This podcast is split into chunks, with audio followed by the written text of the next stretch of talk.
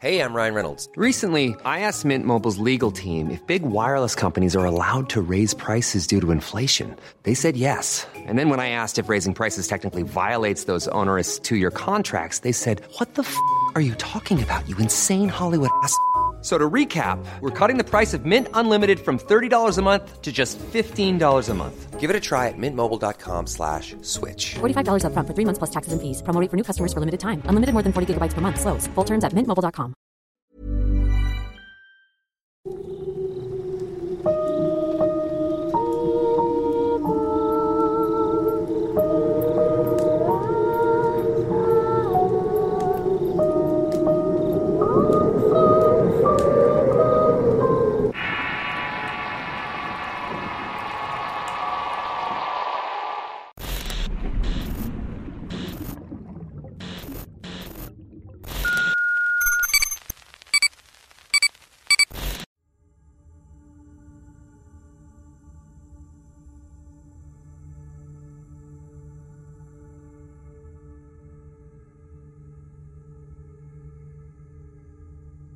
Me es bastante complicado comenzar el relato pues es una experiencia vivida por mi abuela y mi madre.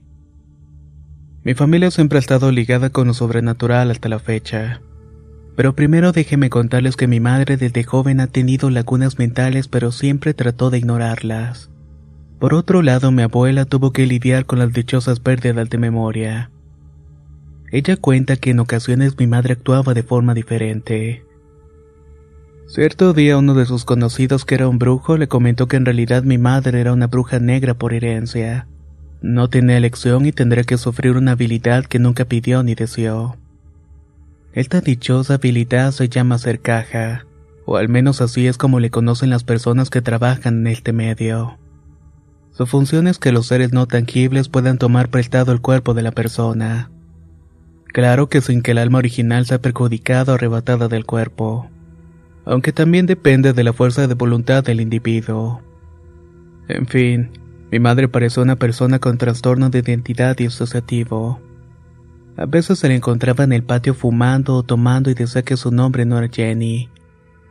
En las noches despertaba y lloraba desconsolada y murmuraba cosas que nadie lograba entender, sumándole que lo hacía con una voz que no le pertenecía la mayoría del tiempo era una voz gruesa. Según mi tío, cuando la tratabas de volver a la normalidad, te agarraba con una fuerza descomunal. Te miraba feo y te hablaba con un tono que te lava la sangre. Para retenerlo un poco porque era pan de cada noche, le aconsejaron que debajo de su almohada, cerca de su cabeza, pusiera unas tijeras abiertas y otras cositas que con el paso del tiempo ya no le eran necesarias. Pues ser caja o ser bruja está relacionado con el cerebro y la estabilidad emocional. Todo iba normal en su vida y luego conocí a mi padre y se fugaron por un tiempo. Rápidamente mi madre salió embarazada de mí. Regresaron con mis abuelos maternos porque era un embarazo delicado y ellos ni siquiera estaban casados. Ni siquiera tenían una situación económica estable.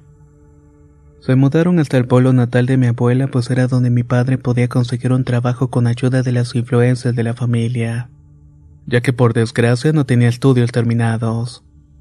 Allí estuvieron viviendo hasta mi nacimiento, aunque las cosas ya estaban un poco mal. Todo recrudeció cuando mi mamá volvió a comportarse de manera extraña. Miraba hacia la nada, se despertaba las noches a sentarse afuera en el patio en un sillón mecedor. Incluso a veces salía a pasear en las madrugadas. Para este momento mi papá no sabía nada al respecto, pues temían que fuera una cosa que se fuera divulgando y por el temor a las habladurías lo mantenían en secreto. Cierta ocasión mi padre se despertó una madrugada pues sentía una mirada penetrante. Se encontró con mi madre de pie a su cama con unas tijeras en la mano y mirándolo con un odio profundo. Por supuesto que se asustó. Cualquier persona lo haría, pero se calmó rápidamente y trató de hablar con ella. Luego se sorprendió al escuchar una voz gruesa que le contestó. Lárgate, lárgate de aquí. Luego se le echó encima atacándolo con una fuerza descomunal. Se escuchó el escándalo y trataron de quitarle de encima a mi madre sin lastimarla pues aún estaba embarazada. Paulatinamente con los rezos de la abuela se calmó hasta quedarse dormida.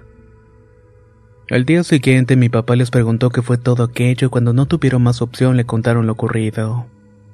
Mi papá se sintió resentido con mi familia y mi mamá, pues él hubiera preferido que le dijeran la verdad. Primero para ahorrarse tremenda experiencia y segundo para estar más preparado. Yo estoy de acuerdo en parte, pues mi madre nunca es consciente de estos episodios y nunca lo recuerda. De todos modos, en ese tiempo mi padre se quedó por mí y por el amor que aún sentía por mi mamá. Estos episodios se calmaron un poco dando lugar a un tiempo de calma. Después de mi nacimiento volvieron a la ciudad natal de mi madre, ya que mi papá quería conseguir un trabajo que no le quitara tanto tiempo familiar con nosotras. Pero las cosas no podían ser tan felices por tanto tiempo. Mi mamá comenzó a tener desmayos repentinos y se caía y se lastimaba. A veces incluso se caía conmigo en brazos y como consecuencia la regañaban. Muchas veces ella respondía que no sabía de lo que estaban hablando. Otras tantas se quedaba aturdida viéndonos fijamente y a veces lloraba para que me devolvieran a sus brazos. Comenzó a tener estos episodios más recurrentemente, incluso hubo unos accidentes donde casi me mata a mí o mi padre. Dejó de comer y se la pasaba durmiendo, llorando, gritando. Ya las cosas no eran normales, o si es que alguna vez lo fueron realmente. El caso es que las situaciones iban pasando a grados mayores. No la podían dejar sola porque trataba de hacerse algo en su contra. La tuvieron que mantener vigilada 24/7 además de tenerla amarrada. Que si intentaron meterla a un hospital psiquiátrico pues lo hicieron. Pero resultaba que los pocos días hablaban y la devolvían. Decía que los ponían tensos, desesperados y que los causaba disturbios. Se dieron cuenta de que todo era su culpa pues todos la apuntaban y gritaban. Ella es el demonio o varias cosas por el estilo. La siguiente opción fue llamar a un sacerdote quien después de estar menos de media hora con ella salió huyendo de nuestra casa. Otra ocasión se dijo que mientras mi abuela estaba acostada descansando un poco recibió una visita de mis hermanos. Pues quería saber la situación y esa era una de las únicas cosas que alivianaban a mi abuela en su propio sufrimiento. Mientras estaban hablando comenzaron a escuchar risitas. Al encontrar la fuente brincaron un poco y se alejaron de la cama eran unos peluches que se habían comprado para mi nacimiento. Como yo no podía dormir con mi madre, sino que dormía con mi abuela, ella enojada tomó una bolsa y echó todos los peluches y los sacó a la basura. Ya no sabían a quién acudir y la única manera de controlar las cosas era poner crucifijos por toda la casa. Me tenían que mantener alejada y le ponían una Biblia a ella al lado de su cabeza. Cuando se trataba de poner violenta le leían el Salmo 91 específicamente, o si no le daban de beber agua bendita. Solamente así se calmaba relativamente pero quedaba mirándose la nada. Hasta que llegó el día en que todo eso perdió efecto. Después de tranquilizarse no se quedó viendo el techo ni a la pared sino a mi padre. Comenzó a reírse a carcajadas segundos antes de la destrucción pero no fue por parte de mi madre, sino más bien de mi padre. Mi tío hermano menor de mi madre me contó que a mi papá se le pusieron los ojos rojos. Respiraba pesadamente y se le botaban las venas de los músculos. Soltó tres rugidos que asustaron a todos y comenzó a tirar y a romper todos los artículos sacros. Trataban de detenerlo entre mi tío y varios familiares o amigos. Mientras tanto, mi madre solamente se estaba carcajeando. Cuando lograron detener a mi papá, él te había roto casi todo en la casa, incluyendo sillas de madera, adornos y fotografías de la familia. Sin embargo, hasta la fecha mi padre no recuerda absolutamente nada de aquello. Dice que nunca experimentó alguna situación como esa, ni antes de juntarse con mi madre ni después de separarse de ella. Después de estos incidentes, mi abuela recibió una llamada de un amigo de un pueblo recomendando a un señor que vivía en el pueblo cercano que éste podría aliviar el sufrimiento por el cual estaban pasando. Sin pensarlo, llena de esperanza, mi abuela se juntó con su hermana menor y mi tío. Tomaron a mi mamá y aprovechando su momento de lucidez volvieron a la tierra natal de mi abuela. Al llegar a la terminal de autobuses mi madre comenzó a gritar y que no podía bajar del autobús. Al final la bajaron con ayuda de algunos hombres pues ni tanto mi tío como mi tía abuela podían juntos. Necesitaron a cuatro personas más para subirle a la comi que los llevaría al pueblo de mi abuela. Ahí descansaron un poco y en todo el camino mi madre tuvo que ser amarrada y tuvieron que ir leyéndole la Biblia rezando. Al día siguiente la llevaron al pueblo vecino para que conocieran a esta persona que los iba a ayudar. Este señor les confirmó que mi madre había sido víctima de una posesión diabólica provocada por la brujería. ¿Quién fue? No lo sabemos. ¿Por qué? Pues tenía un doble objetivo. Que mi madre muriera y que eso matara de tristeza a mi abuela. El decir que todo fue hecho por envidia. No puedo decir que somos ricos, pues no lo somos, pero eran otros tiempos. Mi abuelo era capitán de barco camaronero y uno de los buenos que siempre traía pesca. Era bueno con la tripulación, los vecinos y obviamente con mi abuela. Siempre trataba de ayudar a otros es que estaba dentro de sus posibilidades. Además ellos no tenían mucho tiempo de haber llegado de su pueblo a la ciudad, y en solamente 20 años ya tienen una casa algo grande. Las personas lo apreciaban y sus hijos eran buenos y no andaban en malos pasos. En fin, no les faltaba nada y eran felices con lo que tenían. Uno a veces no puede comprender hasta dónde llega la gente solamente por obtener lo que quiere, o que no está conforme con lo que ya tiene. Así que piensan que arruinando la vida de los demás se resolverá la suya, pero no, creo que hasta se les puede regresar la maldad pero afortunadamente aún había algo de esperanza. Tuvieron que pasar la noche en casa del Señor pues el exorcismo era tardado. Los demonios se meten en tu cerebro y saben tus debilidades y se aprovechan de ellas. Mi abuela no pudo estar presente ya que corría el riesgo de ser poseída, pero dijo que había escuchado perfectamente todo. Insultos, gritos, cosas rotas, golpes, pisadas, rasguños, risas hasta que por fin la puerta se abrió y salió el señor con una sonrisa. Mi abuela entró y vio a mi madre tirada en el piso. Luego de acercarse, mi madre despertó y extrañada por el lugar preguntó: Mamá, ¿dónde estamos? ¿Qué es lo que estamos haciendo aquí? ¿Y dónde está mi bebé? En ese momento supo que mi madre estaba bien. Y aunque todos alrededor le respondían igual, ella no creía lo que había pasado aunque sinceramente creo que dentro de sí dudaba, pero lo dejó pasar pues prefiere que las cosas sigan normales. Y si se preguntan si aún tiene episodios como los de su juventud, la respuesta es sí, aunque solamente pasan en la noche mientras está dormido o cansada. Mi padrastro me cuenta que habla con voz de hombre en alguna lengua muerta mientras duerme. A veces lo asusta, pero en otras trata de dialogar con cualquiera que esté hablando. Algunos le contestan, otros no, y otros abren los ojos como advertencia. Luego de esto se vuelve a dormir como si nada. Mi madre sigue sin ser consciente de estas condiciones de ser caja, pero al menos no ha vuelto a llegar a las intensidades anteriores. De nuestra parte tenemos que ser más abierta de mente, pues al parecer a mí me pasa igual y yo también soy caja de nacimiento. Al igual que mi hermana, somos brujas negras, pero no sabemos si en verdad sea por herencia o por un trabajo que nos hayan hecho la familia hace tiempo. Y quizás es algo que nunca sabremos.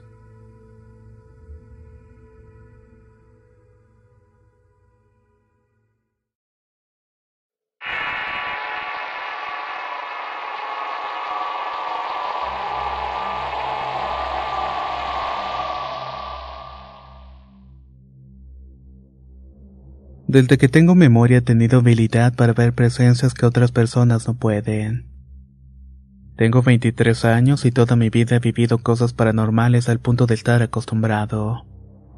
Pero una fue tan especial que me marcó para toda la vida, y ocurrió cuando tenía únicamente 13 años. Me encontraba en segundo grado de secundaria y en ese entonces mi padre le habían ofrecido un trabajo en otro estado. Como estaban construyendo el segundo piso de la casa, le accedió porque significaba más ingresos.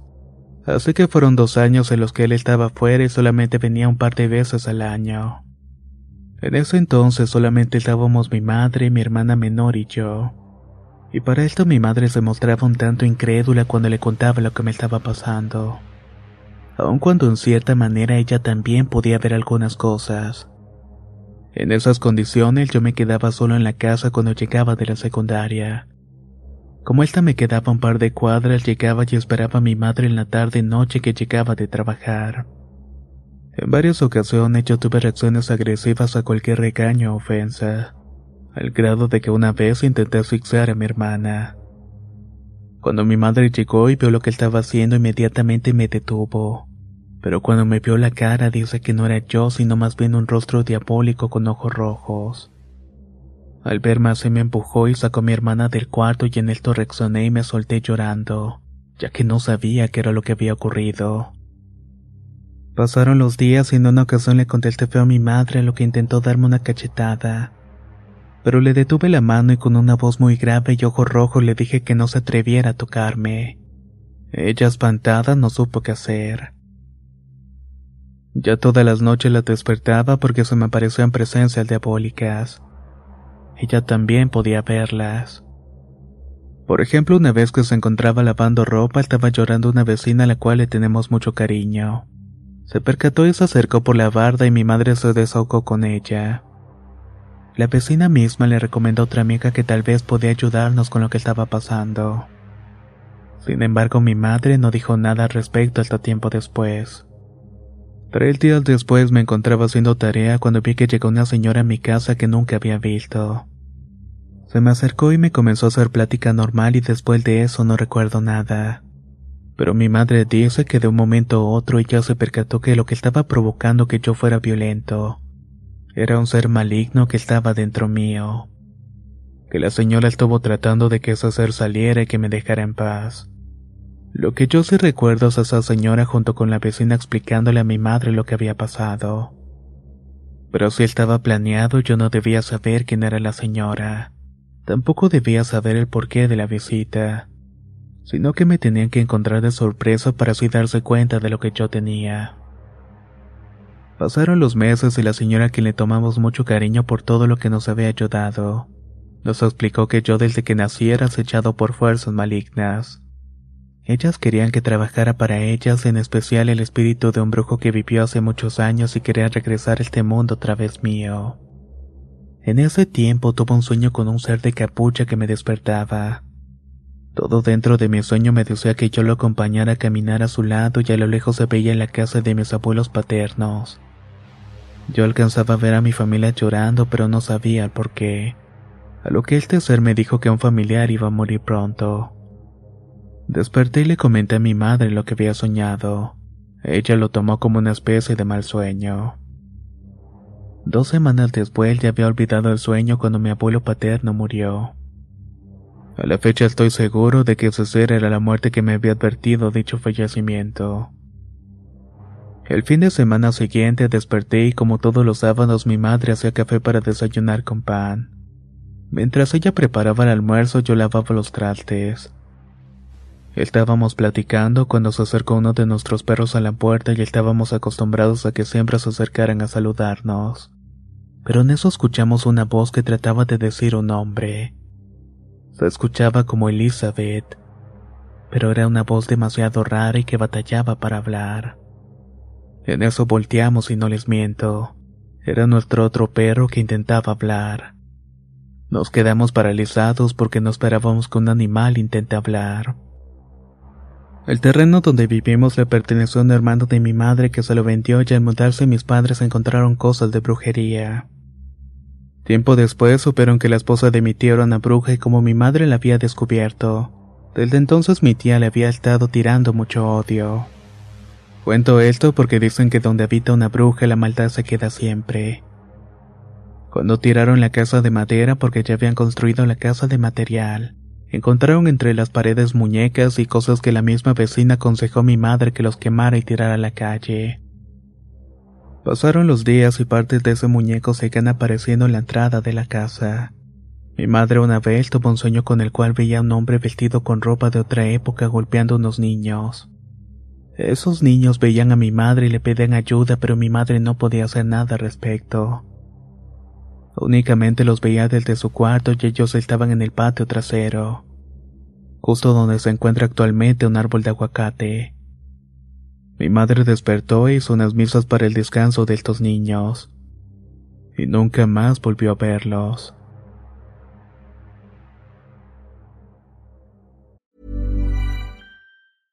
Hey, I'm Ryan Reynolds. At Mint Mobile, we like to do the opposite of what Big Wireless does. They charge you a lot we charge you a little. So naturally, when they announced they'd be raising their prices due to inflation, we decided to deflate our prices due to not hating you. That's right. We're cutting the price of Mint Unlimited from $30 a month to just $15 a month. Give it a try at mintmobile.com slash switch. $45 upfront for three months plus taxes and fees. Promo for new customers for limited time. Unlimited more than 40 gigabytes per month. Slows. Full terms at mintmobile.com. I'm Sandra, and I'm just the professional your small business was looking for. But you didn't hire me because you didn't use LinkedIn jobs. LinkedIn has professionals you can't find anywhere else, including those who aren't actively looking for a new job but might be open to the perfect role, like me. In a given month, over 70% of LinkedIn users don't visit other leading job sites. So if you're not looking on LinkedIn, you'll miss out on great candidates like Sandra. Start hiring professionals like a professional. Post your free job on linkedin.com/people today.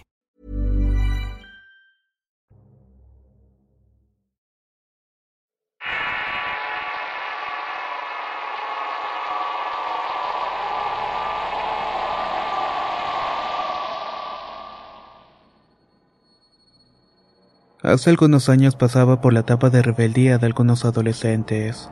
No sé la razón, pues al ingresar a la secundaria conocí compañeros tanto buenos como malos.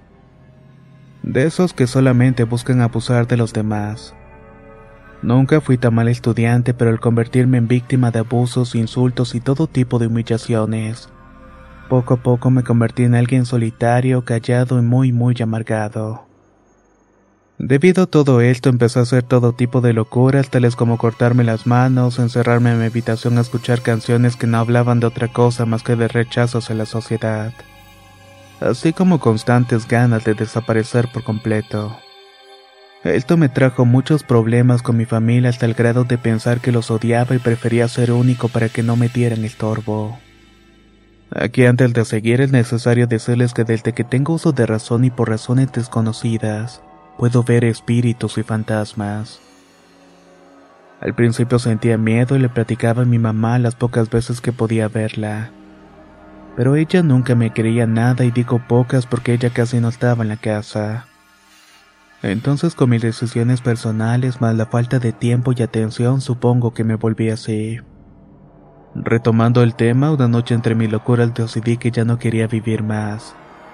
Escribí una carta como despedida y a altas horas de la noche corriendo por las calles. Llegué a una orilla de una barranca cercana a mi comunidad y me paré las orillas mirando al vacío. Sentía tantas ganas de aventarme, sin embargo no tuve el coraje para hacerlo. Saqué una navaja de mi bolsillo y la presioné sobre las venas de la muñeca izquierda.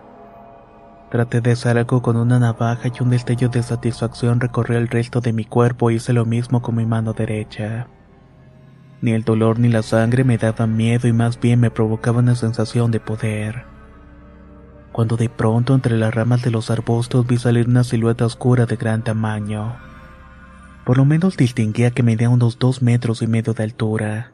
Sinceramente no pude distinguir bien los rasgos, pero recuerdo bien que tenía un par de ojos muy rojos y brillantes, patas muy grandes y unos brazos que casi tocaban el suelo. Poco a poco se me iba acercando y yo no podía hacer nada. Una mezcla de miedo y ganas de poder correr se apoderaron en todo mi cuerpo. Pero tomando en cuenta que estaba perdiendo mucha sangre fue en vano cualquier intento. Estaba aproximadamente a un medio metro de mí y me habló con una voz fantasmal.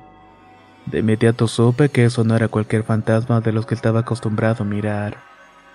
Con su presencia se sentía un frío tan intenso y un olor a azufre tan penetrante, que eran signos inequívocos de que esa criatura venía del Averno. Me puso una mano sobre el hombro y acto seguido me dijo lo siguiente. No tienes por qué temer, tú sabes bien quién soy yo, y sabes también que puedo hacer que tu vida cambie por completo. Pídeme lo que quieras y otra cosa te aseguro, esta noche no vas a morir. Les mentiría si dijera que en ese momento me acordé de Dios, pero no fue así. Mas no supe de dónde saqué fuerzas para salir corriendo de ese lugar. El más simple y puro horror se apoderó de mirar mirar hacia atrás y ver que esa sombra ahora tenía la forma de un perro enorme, enseñándome una fila de dientes y colmillos afilados y brillantes. No importando la oscuridad se podía distinguir su figura demoníaca. Salí corriendo toda prisa, pero mis pasos se sentían muy pesados. Esa cosa venía detrás de mí haciendo gruñidos y risas maléficas. Según yo estaba corriendo al máximo de mi esfuerzo, pero cuál fue mi sorpresa cuando una voz en mi cabeza me dijo, Detente. Ahí me di cuenta que estaba a la orilla del barranco todavía.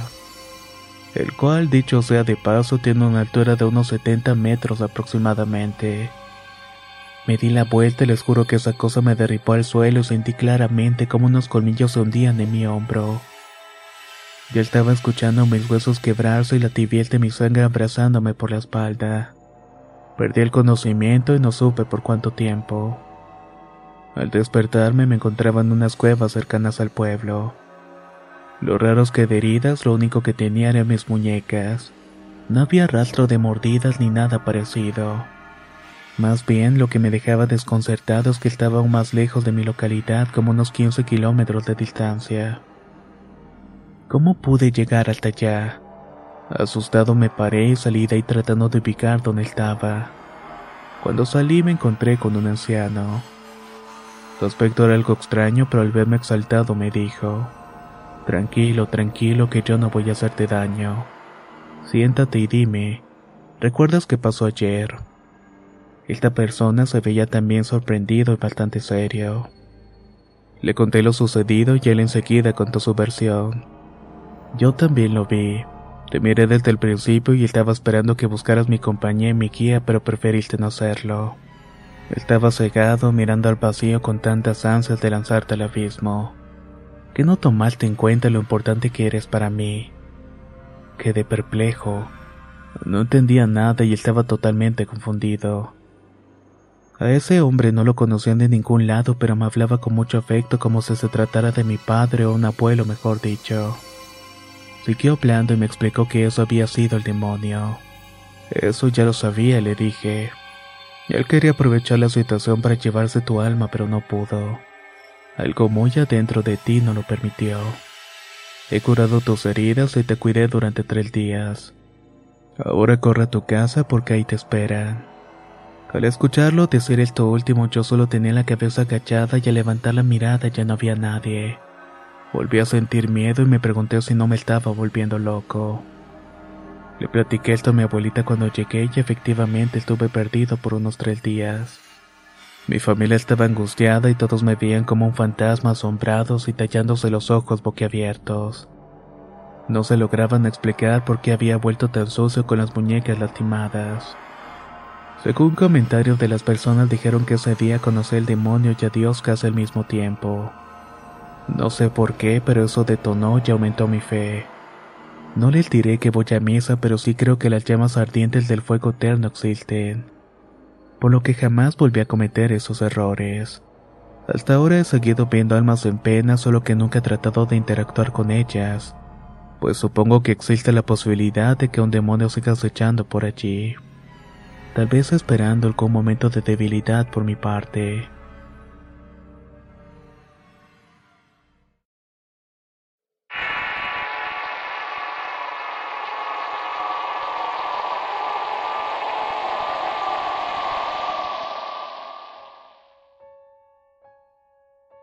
Resulta que cuando mi casa estaba en construcción hace aproximadamente nueve años, fallecieron dos albañiles en una parte de la obra. Removieron los cuerpos pero no la sangre. No sabemos si existe relación, pero con el paso del tiempo comenzamos a tener experiencias raras en toda la casa. A mi tía le pasaba que cuando limpiaba las noches dejaba el piso húmedo. Y en la mañana siguiente aparecían pisadas de tenis que comenzaban desde las escaleras que recorrían toda la casa. Terminaban en la entrada y además se veían sombras oscuras en los espejos. Voces tenues de niños dentro de los armarios. Todo realmente estaba muy extraño. Bendijeron la casa y por un tiempo disminuyó toda la actividad paranormal, al menos hasta el nacimiento de mi hermano pequeño.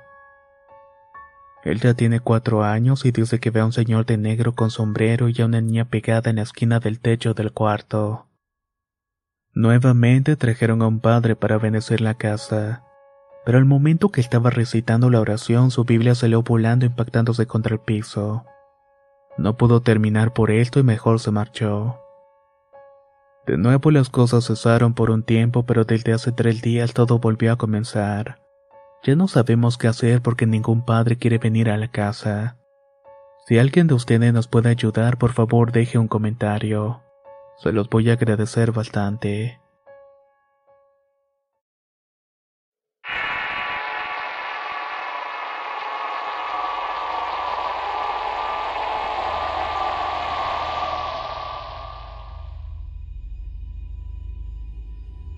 Soy de la ciudad de Bogotá, Colombia, y la historia que estoy a punto de relatar sucedió por el año 2016.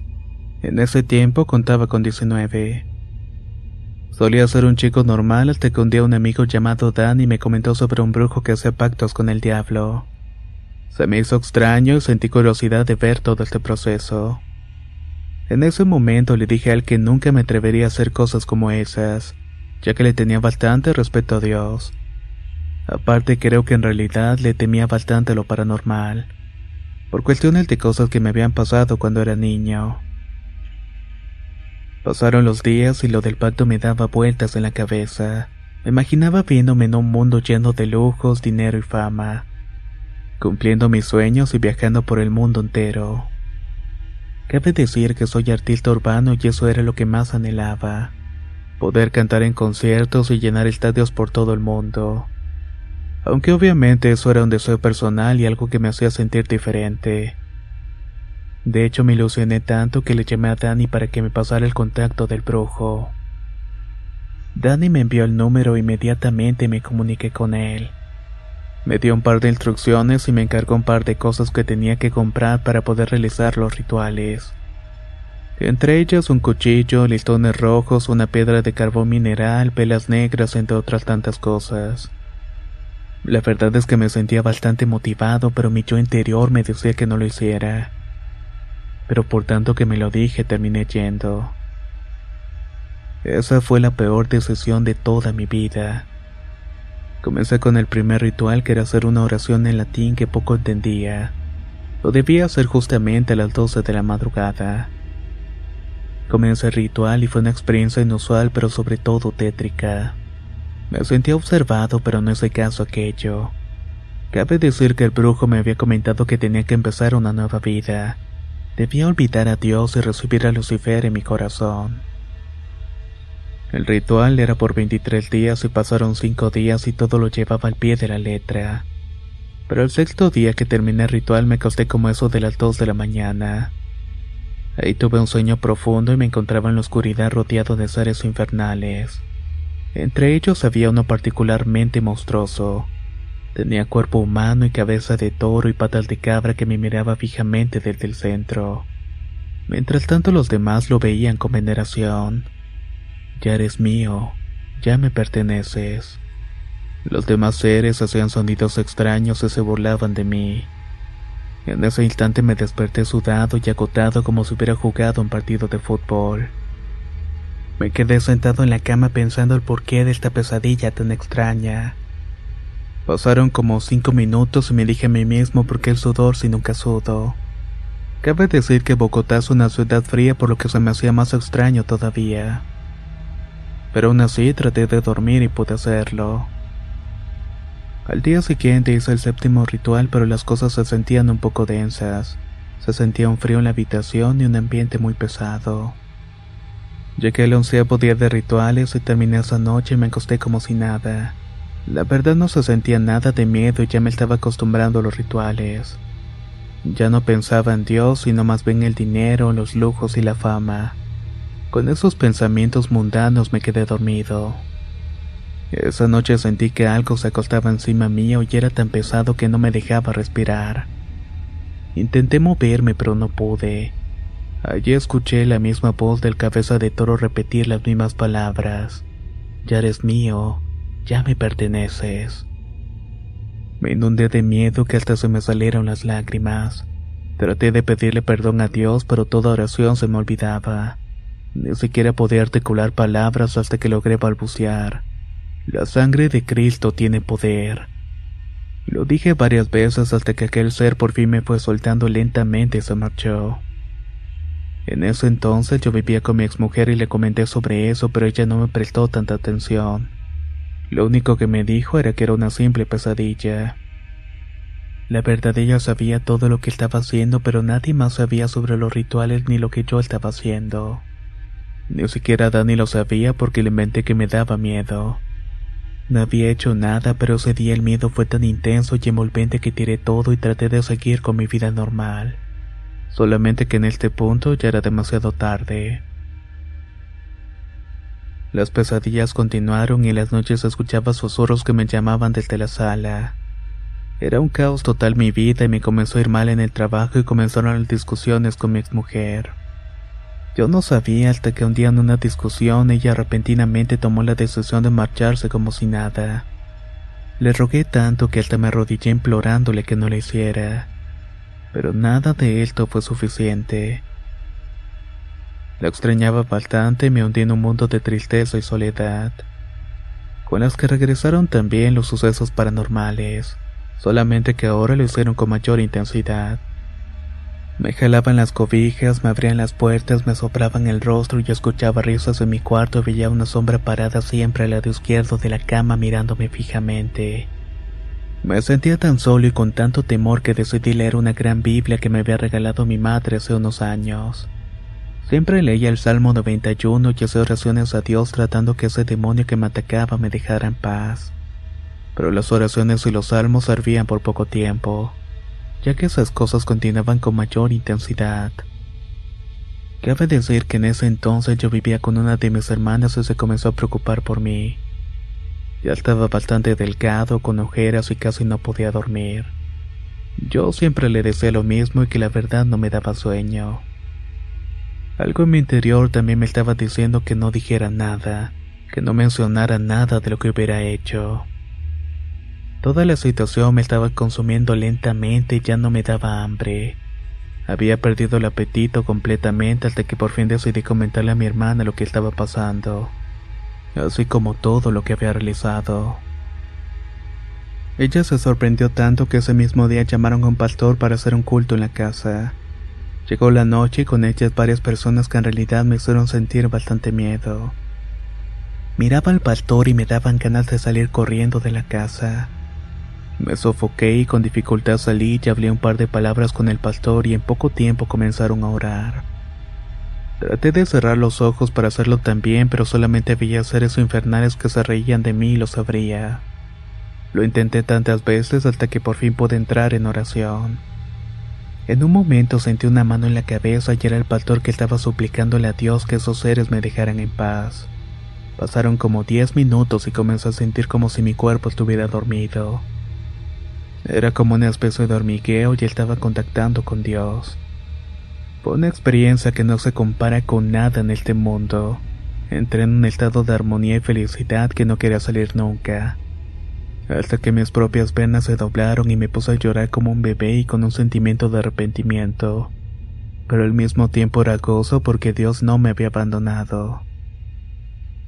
Gracias a Él mi vida cambió bastante.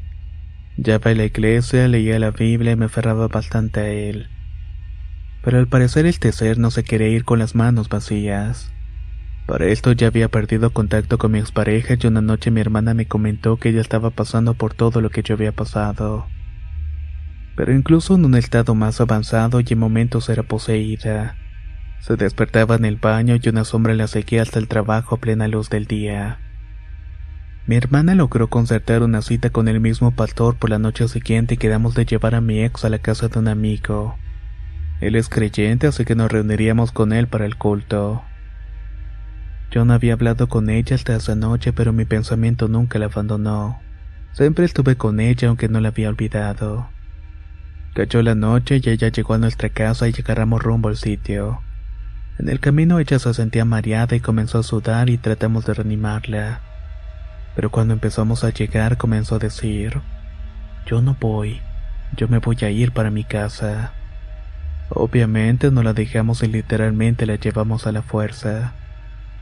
Llegamos al sitio y habían varias personas, entre ellas el pastor, y se lo presentamos. Pero los ojos de ella reflejaban angustia y desesperanza. Nos sentamos y ella seguía insistiendo que quería irse. Cuando decidimos comenzar a orar pasaron unos minutos hasta que se escuchó una risa.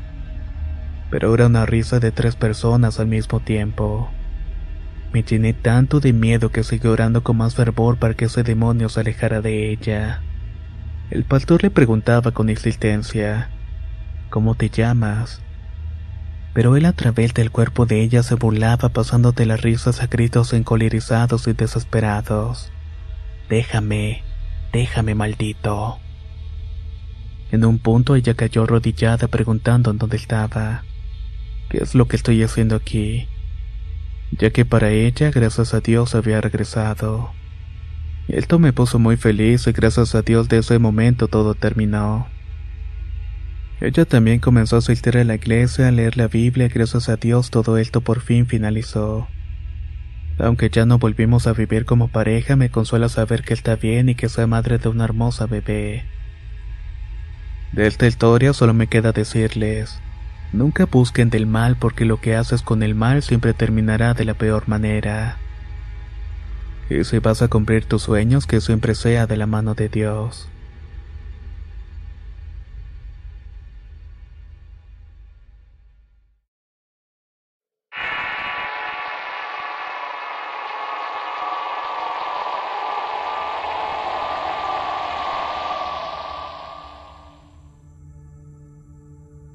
Soy de la Sierra de Bariraguato, en Sinaloa.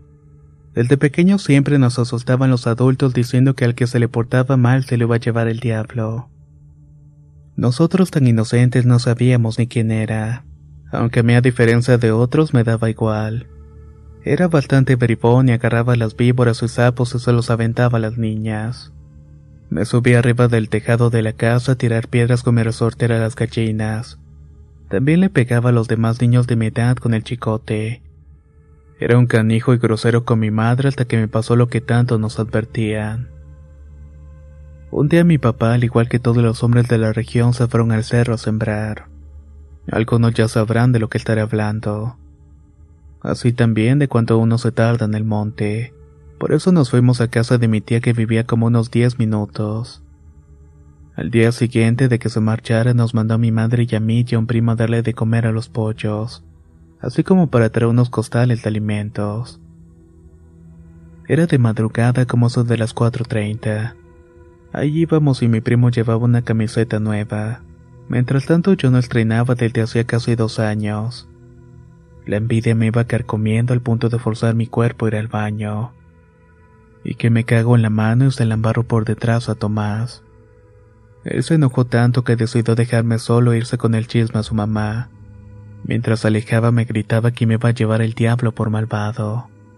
De hecho le dije sí que me lleve. De ahí me fui solo diciendo que si era tan hombre que viniera por mí. Ey, ven por mí, decía. Iba diciéndolo por todo el camino. Llegué a la cima del cerro y había neblina y agarré un costal y lo puse en la carreta. Fui por unas gallinas, pero estando ahí cayó un rayo en un árbol grande que estaba justamente al lado de la casa.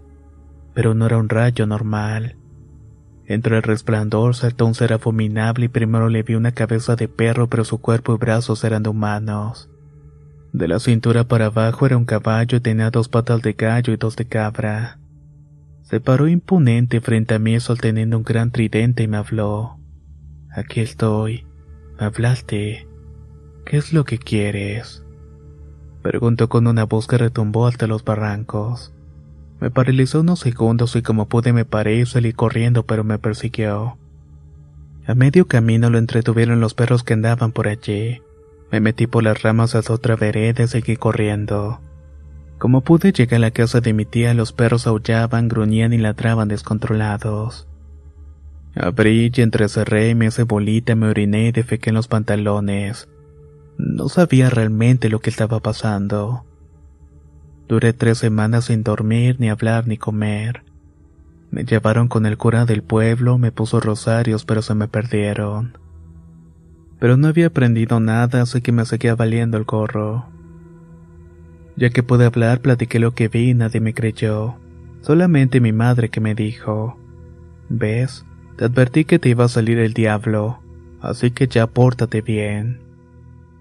Como ven, la palabra de una madre si es para bien es una bendición, pero si es para mal es una maldición.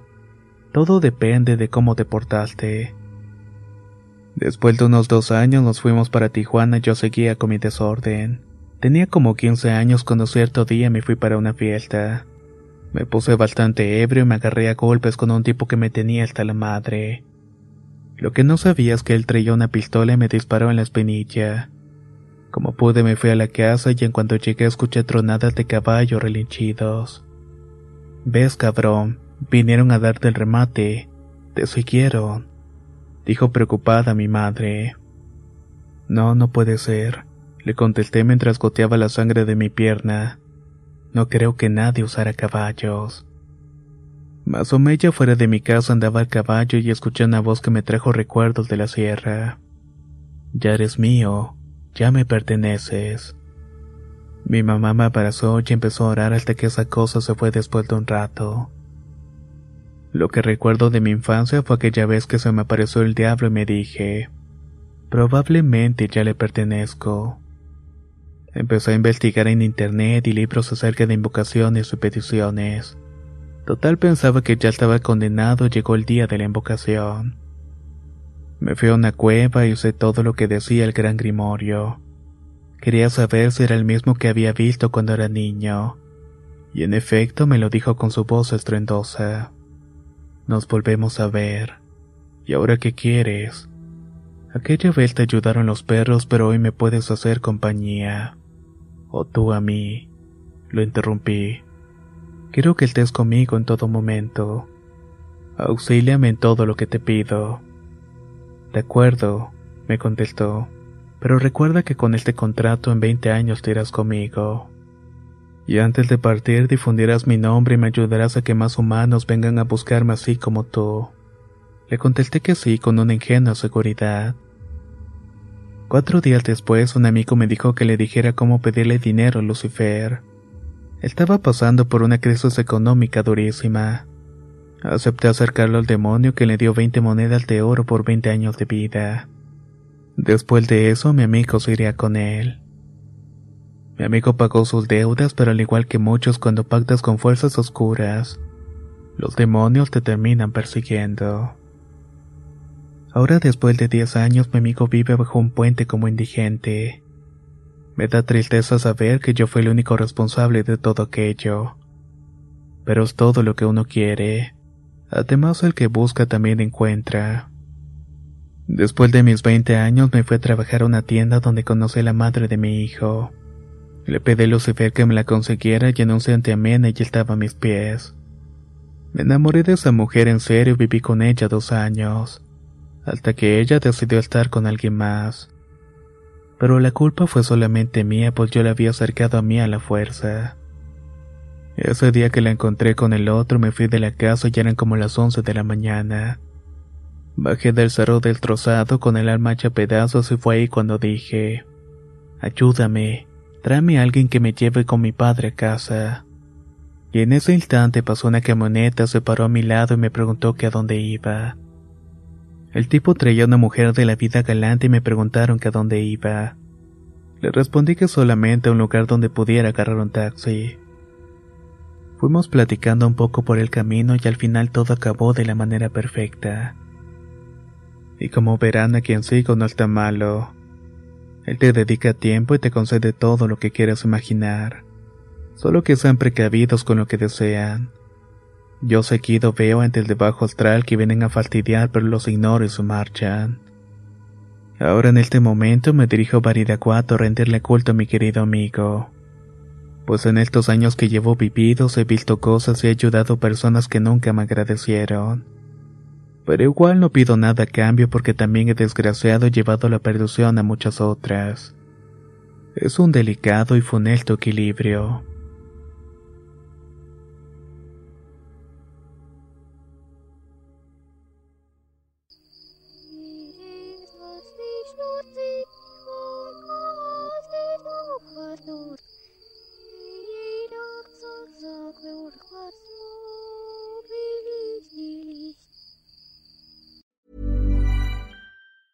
Hey, folks, I'm Mark Marin from the WTF Podcast, and this episode is brought to you by Kleenex Ultra Soft Tissues your ally to help tackle your allergy symptoms this season. I love the change of seasons, but nobody loves pollen and all those other things floating in the air that make you sneeze during this nice weather. Kleenex Ultra Soft Tissues are hypoallergenic and allergist approved. So fight back against watery eyes and runny noses without worrying about irritating your skin. For this allergy season, grab Kleenex and face allergies head on.